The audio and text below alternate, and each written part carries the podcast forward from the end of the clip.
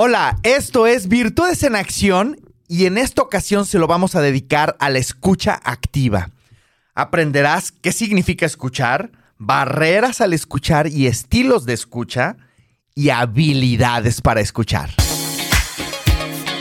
Esto es Virtudes en Acción, el podcast que te ayudará a crecer en todos los aspectos de tu vida y disfrutar de tu andar con la plena convicción de que la meta es el camino. ¿Qué quieres?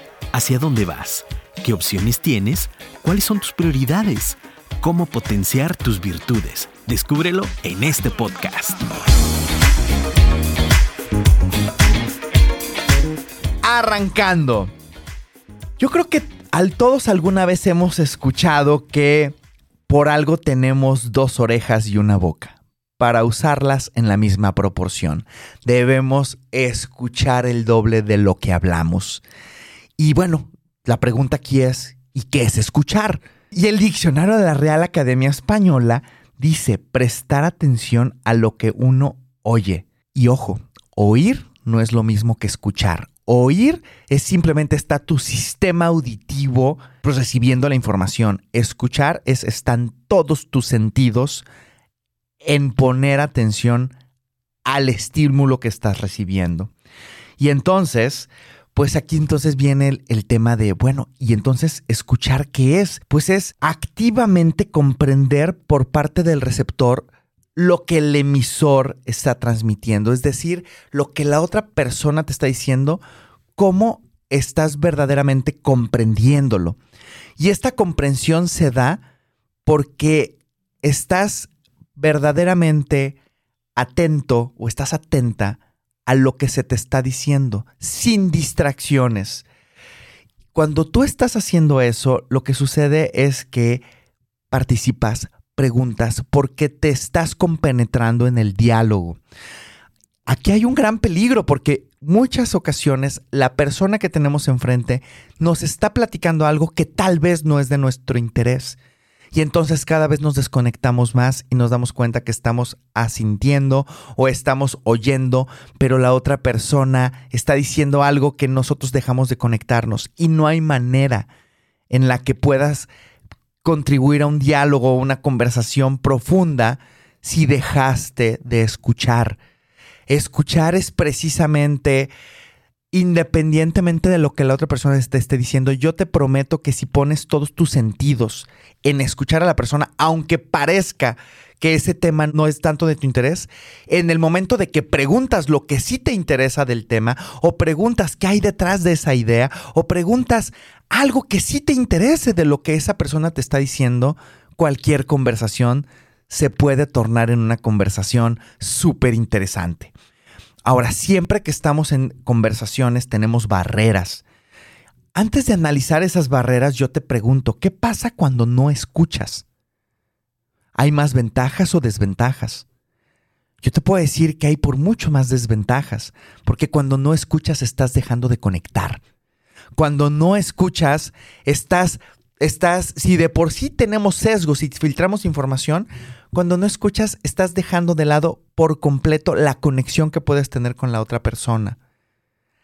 Ahora, ¿qué pasa cuando sí escuchas? Bueno, cuando sí escuchas, hay más ventajas que desventajas. ¿Por qué? Porque se genera una conexión, porque es la base de promover la empatía a lo largo de esa conversación y porque no, o sea, existen regalos en la vida y uno de los grandes regalos que te puede dar la vida es que la persona que tengas enfrente y esté platicando contigo esté poniendo todos sus sentidos y su atención en comprender lo que le estás diciendo.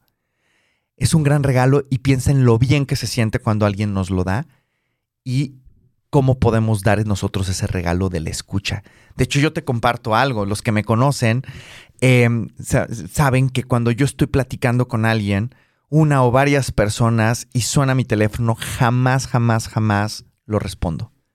Porque siempre va a ser más importante la persona que me está hablando en ese momento que cualquier otra persona que está interrumpiendo esa conversación, ya sea que la conozca o no conozca o, reconozca ese número. ¿Por qué? Porque entonces voy a dejar de escuchar. ¿Y cómo puede ser más importante algo que no sé ni de qué se trata que la persona que me está platicando algo y que sí sé de qué se trata lo que estamos hablando. Entonces, bueno, eso te lo platico yo en el terreno personal, pero también, eh, también te comparto que una gran manera de mantener esta escucha es eliminar las interferencias, eliminar, si estás escuchando a alguien, eliminar los papeles enfrente, eliminar el teléfono, eliminar los distractores que pueden estarse interponiendo en esa escucha. Ahora, ojo, hay estilos de escucha. Y más que estilos de escucha, te voy a decir, estos son estilos de oír, porque existe esta escucha biográfica y son estas personas que se están enfocando en su propia historia al responder. Alguien les está platicando de lo mal que la pasaron en, por ejemplo, en la última operación que tuvieron en el doctor porque se están recuperando y esa persona responde, cuando a mí me operaron y responde con su propia historia. Ahorita ni le voy a dedicar eh, la atención a, a construir en ese ejemplo porque no es importante. Lo que es importante es lo que la persona está compartiendo, no cómo se relaciona mi historia o si tienes esa tendencia a ser biográfico, cómo se relaciona tu historia con lo que la otra persona está compartiendo. No tiene nada que ver. Es simplemente escuchar a la otra persona y continuar escuchando y comprendiendo lo que esa persona está compartiendo. También está otro sesgo que es el respondedor. Es esa persona que en, en algún momento se desconecta porque ya sabe que va a responder con base en lo que le están diciendo. Y en ese momento deja de escuchar. Y entonces cuando la otra persona termina y esta persona responde, ya no tiene que ver con lo último que dijo. No sé si lo han notado en algunas entrevistas, incluso por profesionales, que cuando el entrevistado termina, el entrevistador le hace una pregunta que no tiene absolutamente nada que ver. Eso se da cuenta, ahí es donde te das cuenta que el entrevistador trae una agenda, pero no verdaderamente está conectando en la conversación con una escucha activa para que sí vaya en sincronía con lo último que se dijo. Y existe otro sesgo que es el analizador. Está esta persona que se está enfocando en, analizar gestos, lenguaje, postura. Se está enfocando en tantos detalles que se interpone en su escucha. Todos en algún momento hemos sido este biográfico, este respondedor, este analizador. Lo importante es que te des cuenta cuando está habiendo esos sesgos en tu escucha y hagas algo al respecto. Acuérdate que mientras la otra persona está compartiendo su idea, es tu responsabilidad escuchar si quieres conectar. Y una vez que la otra persona terminó la idea, construyes tu idea. Evita construirla mientras te la sigue compartiendo. Atrévete a, como dicen en inglés, think on your feet, ¿no? O sea, pensar, pensar en el momento y construirlo en el momento, no mientras la otra persona está construyendo su mensaje. Y vamos ahora a avanzar con lo que son las habilidades de la escucha.